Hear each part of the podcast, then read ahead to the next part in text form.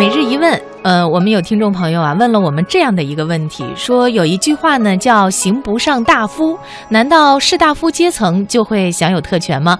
那在今天的节目当中呢，就这个话题，我们也给大家来做个解答。嗯，首先呢，我们要告诉大家“刑不上大夫”这句话的出处，最早呢是出自于《礼记》，《礼记》是一本礼仪礼制方面的书。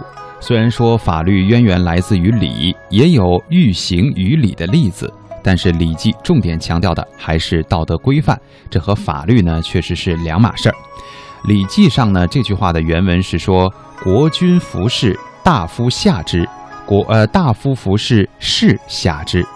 礼不下庶人，刑不上大夫。行人不在君侧，兵车不侍，武车呃武车随经，德车捷经。”这个呢，讲的是乘车的礼仪，大意是说，两辆车在路上遇上了，一辆是国君的，一辆是大夫的。大夫要下车，国君不用，扶着车前面的横木，点点头就可以了。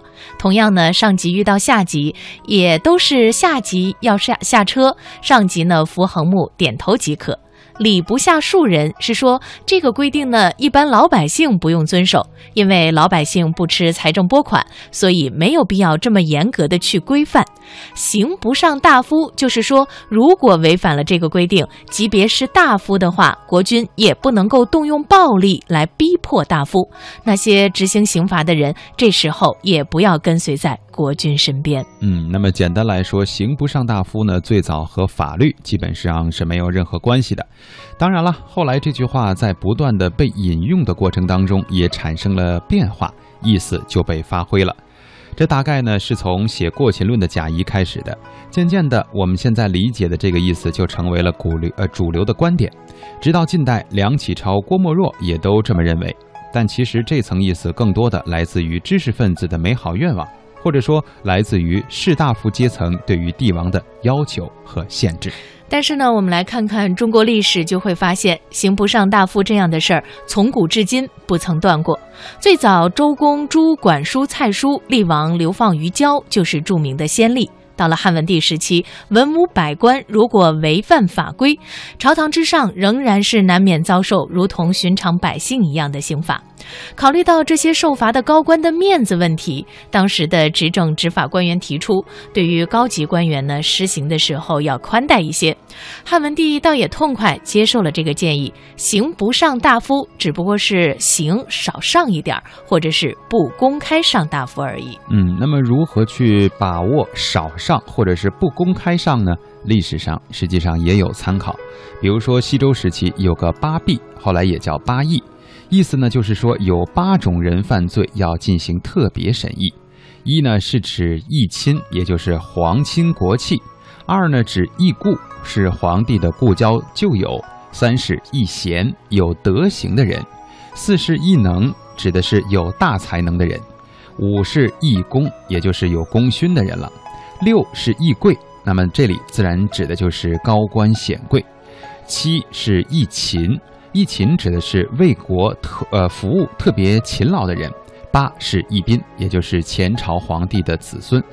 不过呢，这个规定执行并不严格，时断时续，最主要的还是要看君王的态度和心情。再举个例子，发生在唐朝著名的长孙无忌身上。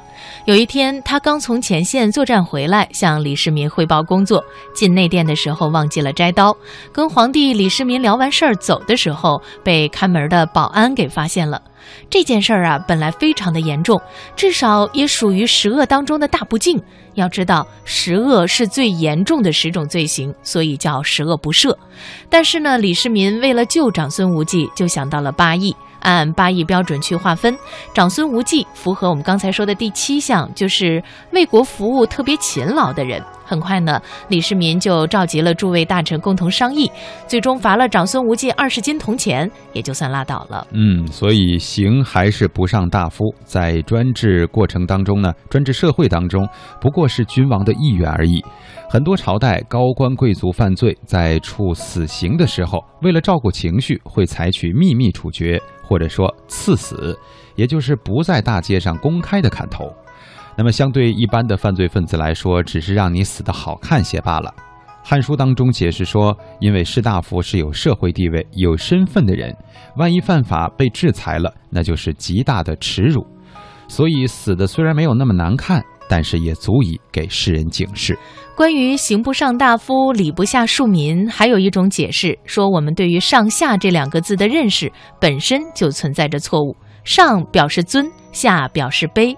整句话的意思呢，就是行不尊大夫，礼不卑庶人。不会因为大夫之尊就可以免除刑法，也不会因为庶人的社会地位低就将他们排除于文明社会之外。